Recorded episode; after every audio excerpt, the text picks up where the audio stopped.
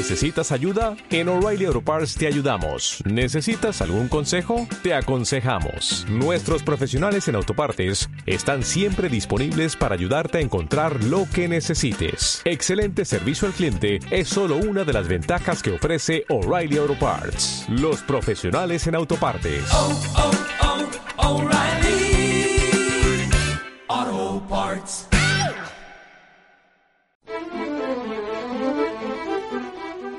El herbario incluye ahora pues más de 130.000 especímenes. Están repartidos en todos los tipos de organismos de los que se dedica eh, a estudiar un botánico. No solo hay plantas, hay una buena colección de hongos, líquenes, algas marinas también. En Radio 5 y Radio Exterior de España, Doble Hélice 3.0 todo lo que siempre has querido saber sobre la ciencia más cercana. Doble Hélice 3.0 con Juanjo Martín. Existe un lugar en la Universidad de La Laguna donde se guarda un tesoro. No es un secreto, pero tampoco es muy conocido. En una planta baja de fácil acceso, un grupo de biólogos y biólogas atesoran un legado que continúa creciendo. Como si de los caudales de un banco se tratara, este tesoro es muy preciado. No está exactamente en una caja fuerte, pero sí muy protegido. No temen a los ladrones, más miedo le dan a aquellos que se los puedan comer. Les hablo del herbario de la universidad, una colección inmensa de plantas de todo tipo que constituye el legado vegetal de Canarias. Como comprobarán hoy, un herbario no es solo una colección de plantas, es mucho más. Además de ser un testigo de la evolución, es fundamental para el descubrimiento de nuevos productos naturales. Hoy les, les hablaremos de cómo es este tesoro natural que encierra la Universidad de La Laguna. Hoy, por fin, entraremos en el herbario. Comenzamos. Buenas tardes. Detrás de cada fármaco, de cada tratamiento, existe un mundo apasionante de investigación.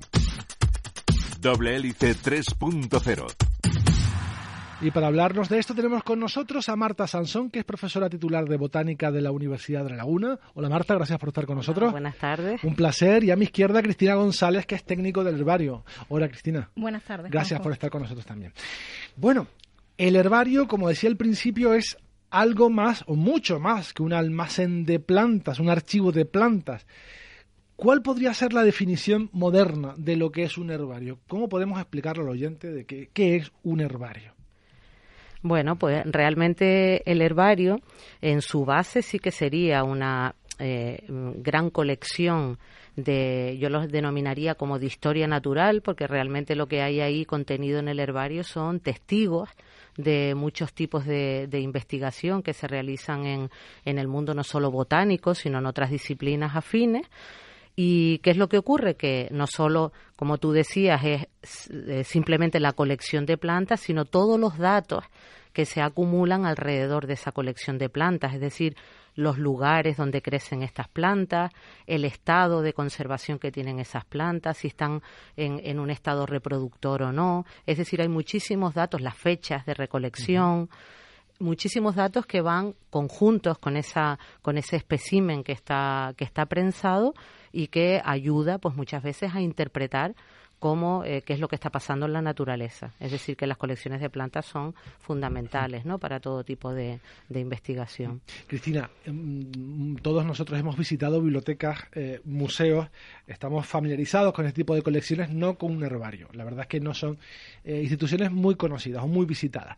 Entonces, para una persona que nunca haya visto uno, ¿cómo les podrías explicar, tú que cuando sueñas, sueñas con herbarios, cómo les podrías explicar cómo es un herbario por dentro? Porque no se parece, por ejemplo, a las colecciones de insectos, donde están clavaditos con, alfileres, es muy diferente, es difícil de exponer, incluso diría, porque necesitaríamos un espacio mm. inmenso para verlo todo. ¿Cómo es un herbario por dentro?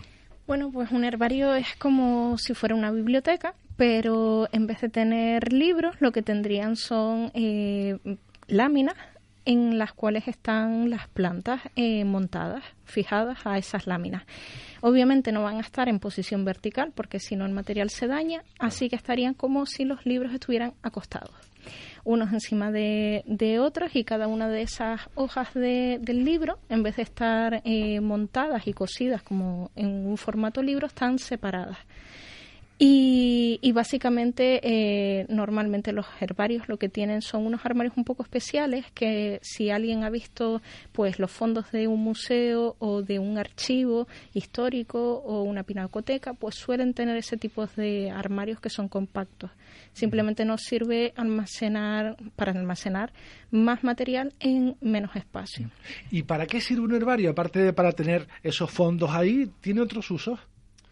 Bueno, realmente los herbarios eh, son eso, las colecciones de plantas, pues sirven para, para estudiar cómo es, por ejemplo, toda la morfología, cómo se reproducen las especies, incluso eh, pues, pues son eh, depósitos donde los investigadores, incluso las personas que tienen curiosidad por, por las plantas que hay ahí, pues pueden ir y, ver un poco, ¿no? Cómo es, cómo, cómo es ese material. Eh, incluso muchas veces se han utilizado también en, en épocas muy recientes para, por ejemplo, obtener material genético que ayuda pues a la confirmación de las especies. Es decir, los usos de un herbario son múltiples que es una, una idea que quizás en la actualidad es lo que hay que profundizar un poco, porque en herbario no simplemente son plantas que están depositadas y que no tienen otro papel que servir de testigo a investigaciones, sino que además pueden ser utilizadas en muchos sentidos y además se convierten en una base de datos en la actualidad increíble, ¿no?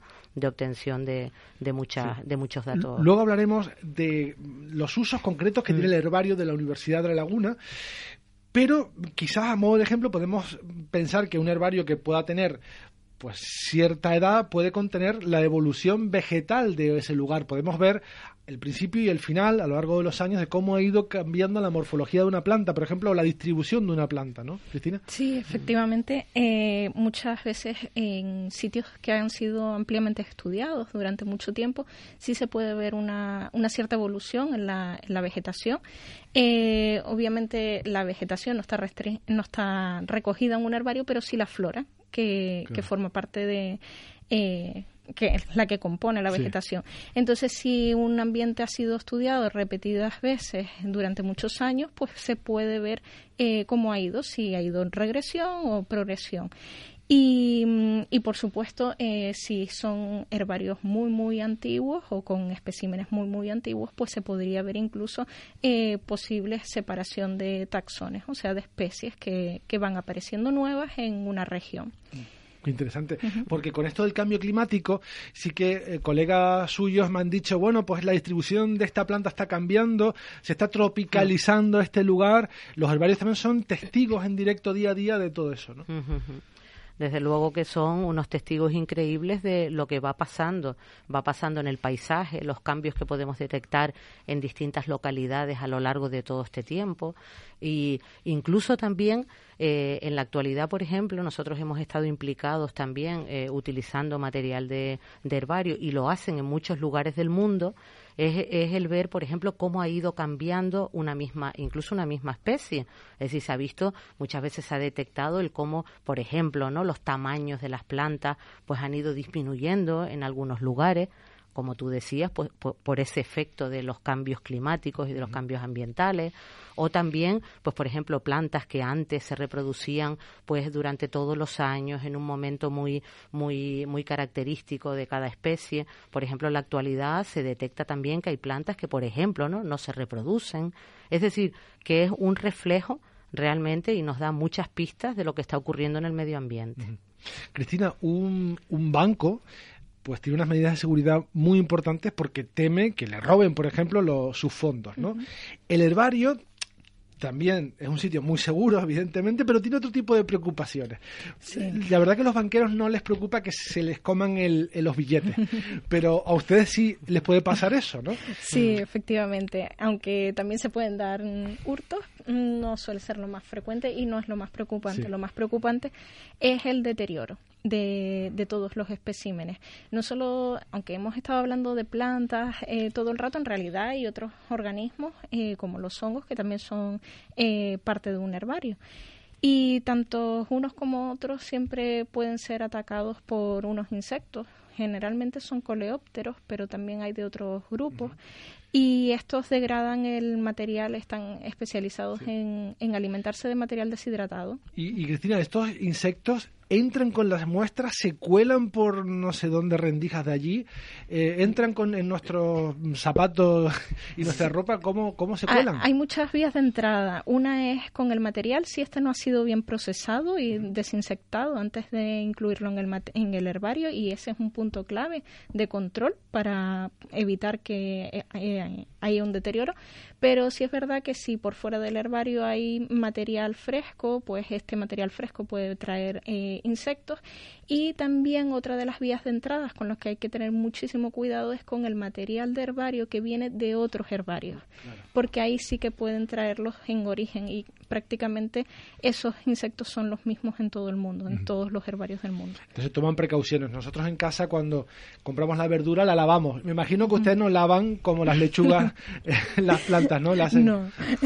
no, se puede hidratar de nuevo el material, así que lo que se hace es intentar matar a estos insectos y a sus larvas, sus huevos, a través de la congelación. La congelación. Sí, el material ya una vez deshidratado y montado se mete en un congelador y se mantiene durante un tiempo prudencial y, ya después el material, una vez que se atempera, que vuelve a coger la temperatura ambiente, pues ya puede ser incluido en, el herbario sin problema. Hablamos de días, de este material congelado. Sí, normalmente como mínimo una semana, a veces se puede aumentar más, depende del tipo de congelador, la temperatura ¿Y a qué temperatura mm, normalmente suelen estar?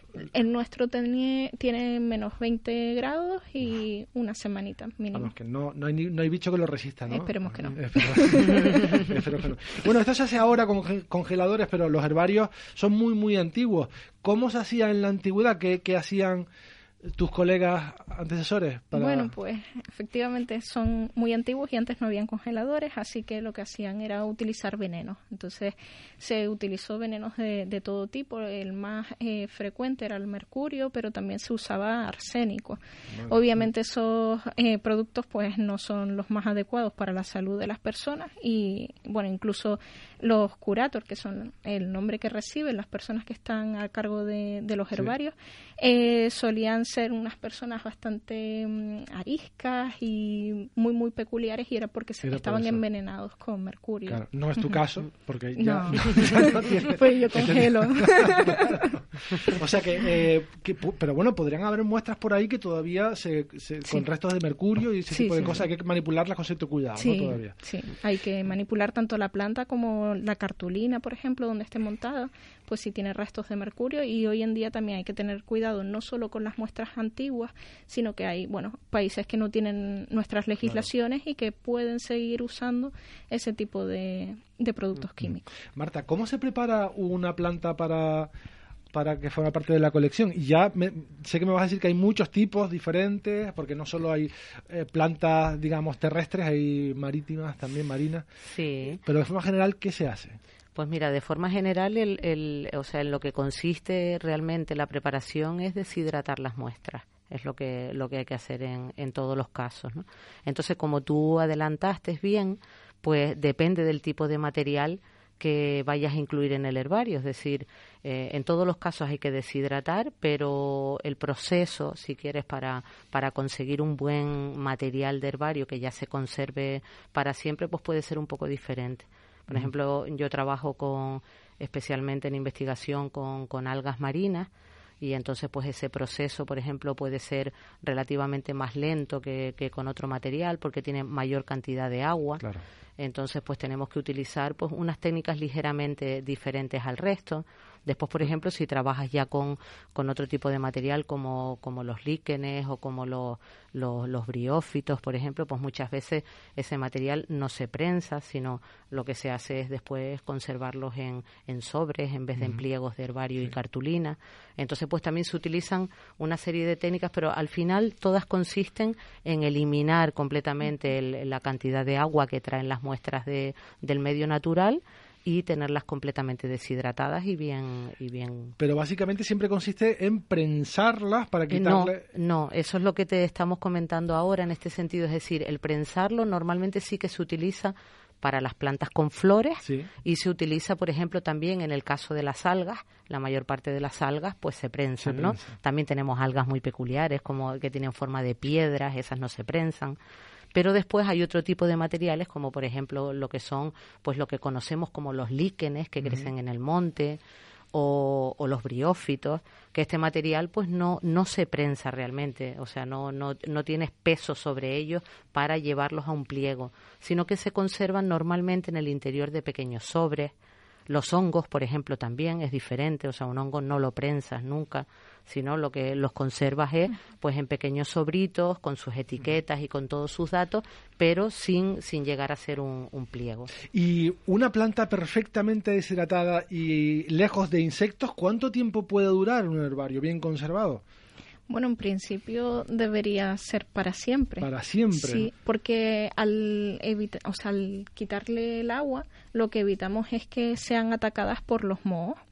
Entonces, eh, si le evitas el, el, que llegue un insecto y, y, se la come y está bien en unas temperaturas y una humedad constante y ambas más o menos bajas, en torno a un 50% de humedad y por debajo de unos 17 grados, que es la temperatura eh, clave porque por encima de esa temperatura los insectos eh, pueden completar su ciclo biológico.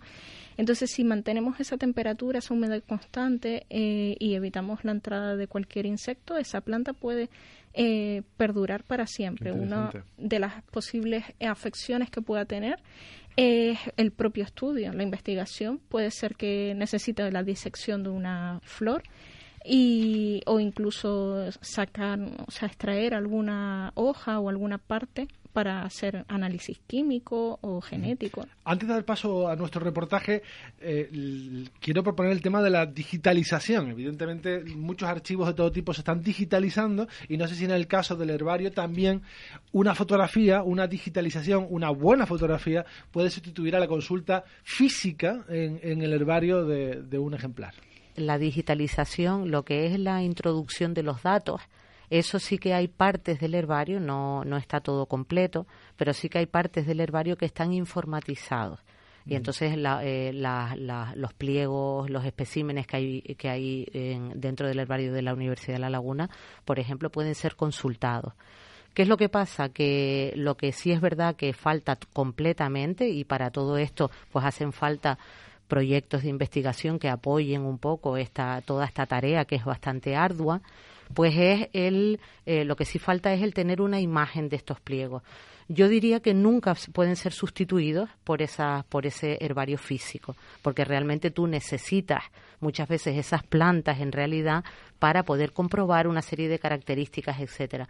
Pero sí que puede ser como una primera aproximación a todo el mm. material que tenemos nosotros depositado en el herbario. Exactamente. Si te interesa un material en particular, pues puedes ir a ver, a ver si ese material pues realmente se corresponde con la especie que tú quieres, estás interesado en estudiar o lo que sea, pero siempre al final vas a tener que recurrir al material que está físicamente depositado.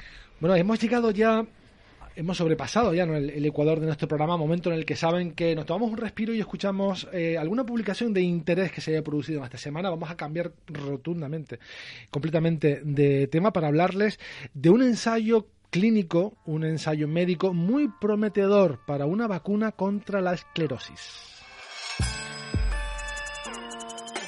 La esclerosis múltiple es una enfermedad que afecta al sistema nervioso central en ella, el sistema inmunitario ataca la vaina protectora que recubre las fibras nerviosas y causa problemas de comunicación entre el cerebro y el resto del cuerpo.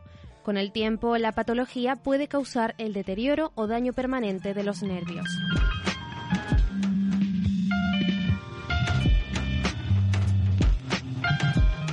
Aunque algunos tratamientos ayudan a acelerar la recuperación de los ataques, cambiar el curso de la enfermedad y controlar los síntomas también puede causar una supresión inmunitaria y numerosos efectos secundarios, como un mayor riesgo de infecciones.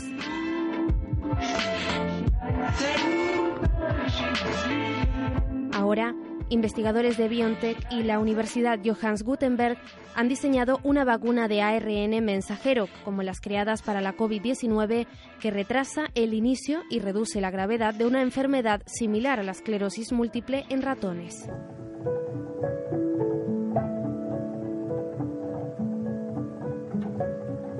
Los resultados preclínicos de la vacuna muestran que esta restaura la tolerancia del cuerpo a sus propias proteínas, suprimiendo la característica hiperreactividad inmunitaria que posee la enfermedad y que es el principal objetivo de las terapias contra estas patologías. Para los autores, esto supone una mejora con respecto a otros métodos de tratamiento.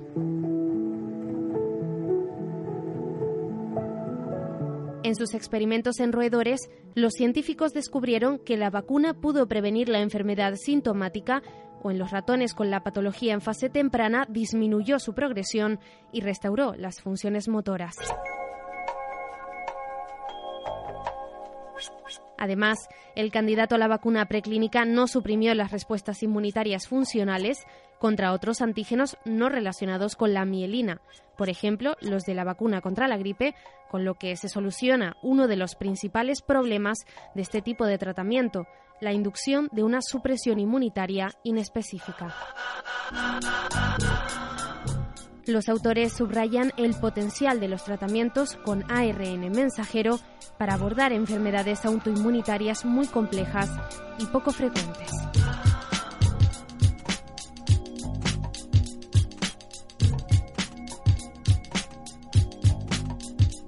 En Radio 5 y Radio Exterior de España, doble hélice 3.0. Pues eso, continúas en doble hélice 3.0 en Radio 5, Radio Exterior de España. Hoy les estamos hablando de un herbario, que es algo más que un almacén de plantas, como han podido comprobar. Estamos hablando con Marta Sansón, profesora titular de botánica de la Universidad de La Laguna, y Cristina González, que es técnico del herbario. Ahora vamos a hablar del herbario que tiene la Universidad de La Laguna en Tenerife. ¿Cuándo se comienza a formar? ¿Cuándo entra el primer ejemplar de una planta en ese herbario? Marta. Pues mira, el herbario de la Universidad de La Laguna, que como todo herbario siempre tiene unas siglas que son especiales para, para hacer referencia a ese herbario, en nuestro caso es TFC, que quiere decir Tenerife Ciencia, ah, pues fue fundado, fue fundado en 1969. Y, y 1969. sí. Bueno, tenía una edad eh, empezó, me imagino, con poco a poco con ejemplares de plantas endémicas, imagino que son los lo más interesantes, pero a día de hoy, ¿cuántos ejemplares tienen? ¿Han tenido un, pues sí, el, herbario incluye ahora pues más de, de 130.000 especímenes. Y lo interesante quizás también para resaltar en este herbario de la Universidad de La Laguna es que esos especímenes de los que te hablamos, de los ciento, más de 130.000, están repartidos en, en todos los tipos de, de, organismos de los que se dedica eh, a estudiar un botánico. Es decir, no solo hay plantas superiores, sino que también hay pues hay una buena colección de hongos, de hongos liquenizados o líquenes, después tenemos briófitos, después tenemos algas marinas también, y, y, aparte de eso, pues también tenemos colecciones más o menos específicas, por ejemplo, de, de material de, de polen, hay una, una colección también, o de frutos y semillas. Es decir, que es una colección bastante completa y es lo que hace quizás también interesante al herbario de, de la universidad. 130.000 ejemplares, Cristina, ¿esto es mucho poco? Eh, ¿Está en la media? Bueno, pues son bastantes y es lo que decía Marta, que no es tanto la cantidad sino la variedad. Hay muchos herbarios que están dedicados solo a plantas vasculares o algunos otros que están dedicados a hongos y a plantas vasculares porque son los organismos pues mm. más carismáticos, ¿no? Por así decirlo, son los que más atención eh, han llevado. Pero en este caso, este herbario está ampliamente diversificado y hay colecciones especiales incluso dentro de, lo que es la micoteca o, la colección de hongos que podría ser la de mixomicetes, que muy pocos herbarios eh, eh, tienen una colección y la nuestra es bastante amplia por estudios que se han hecho, obviamente, de, de diversidad en, en Canarias. Y, y, sí, tiene poco más de 50 años de historia y 130.000 especímenes son bastantes. Y eso se debe a la recolección hecha mm. por prácticamente los, los profesores de, del área de botánica durante toda su historia. ¿Podemos decir que todas las plantas de, de, las islas que estén descubiertas, obviamente, están representadas en el herbario?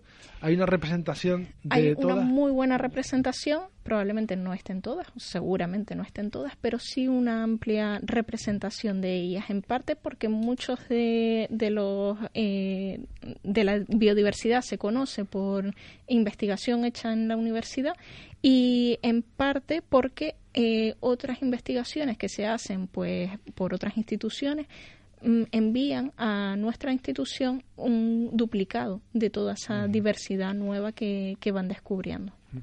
Al principio del programa, antes de entrar en antena con todos ustedes, les adelanté, les voy a preguntar por eh, esa pieza especial, por su rareza, por lo que sea. No se pusieron de acuerdo, no hubo una respuesta automática. Eso quiere decir que es algo parecido como pedir a quién quieres más, a papá o a mamá. No, no hay, ¿no? Depende de.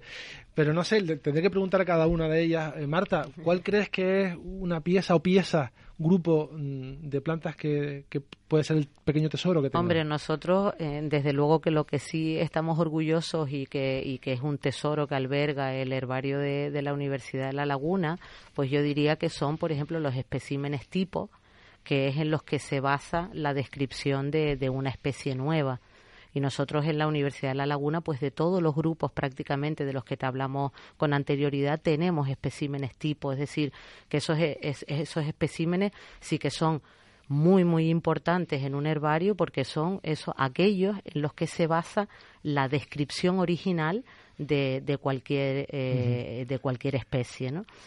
Y tiene que estar muy bien localizado ese fondo, tiene que estar físicamente en un sitio, ¿no? Sí, de hecho, bueno, lo, puedes, lo puedes tener, eso depende también de, la, de, cómo siga el herbario, el orden en el que están depositados el material, pero nosotros, por ejemplo, esos especímenes tipos los tenemos eh, separados, los tenemos en cajas especiales para que evidentemente no se deterioren en ningún caso. Y, y, además, pues estos especiales, estos especímenes tipos tienen hasta sus carpetas de prensado especiales con un color determinado, es decir, todo eso son reglas que sigue un herbario y que, y que nosotros también lo debemos de seguir como un herbario institucional, que es el, el herbario TFC. ¿Y Cristina tiene bueno, pues siguiendo quizás con la línea de, de, Marta, voy a hacer como la respuesta esa de que quién, a quién quieres más, a papá o a, o a, mamá, pero en este caso es como cuál es tu hijo preferido, ¿no? No hay hijos preferidos. Y, y cualquier espécimen del herbario, cualquiera, desde los tipos hasta el último que haya entrado hoy, eh, es igual de importante. Todos son únicos e irreemplazables. Entonces, eh, los tipos no, no entran por la puerta del herbario normalmente siendo tipos. Muchos de ellos en realidad provienen de, eh, de reidentificaciones o estudios de material que ya previamente estaba dentro de los herbarios. O sea que el herbario es una fuente inagotable de, eh, de información de, nuevos, de nuevas especies. Entonces, cualquier espécimen que esté dentro del herbario se puede convertir en el futuro en un tipus. Por eso la importancia es de cada uno de ellos. Sin embargo, sí es verdad que aunque sean únicos e irreemplazables, hay unos que son realmente irreemplazables porque ya no quedan en la naturaleza especímenes que poder entrar en un herbario, porque son especies extintas. Y de esos tenemos algunos casos en, en nuestro herbario y de plantas canarias, de hecho. Plantas canarias que ya no existen en la naturaleza, solo en, en los herbarios. Sí. Bueno, espero que cada vez tengan menos de ese tipo, digo, que, no, no, tengan esa rareza. Tenemos un minuto para hablar de futuro, porque evidentemente un herbario sigue creciendo cada día como una biblioteca con nuevos ejemplares y eh, el herbario también. Y, no sé qué planes de futuro, Marta, tienen para este herbario de la Universidad de La Laguna. Sí, pues el principal plan de futuro es que el herbario continúe.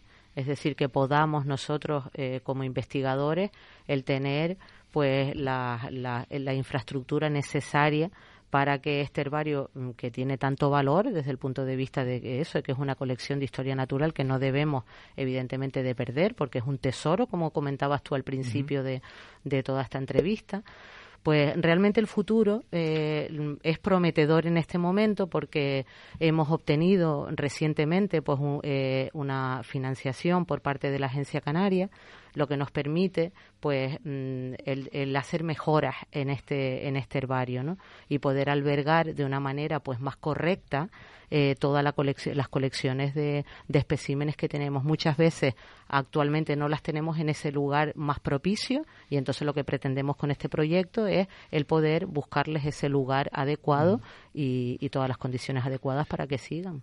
Pues Marta Sansón, profesora titular de Botánica de la Universidad de Laguna y Cristina González, técnico del herbario. Muchísimas gracias a las dos por haber estado con nosotros. Ha sido un placer. Y muchas gracias, a ti, Juanjo. un placer.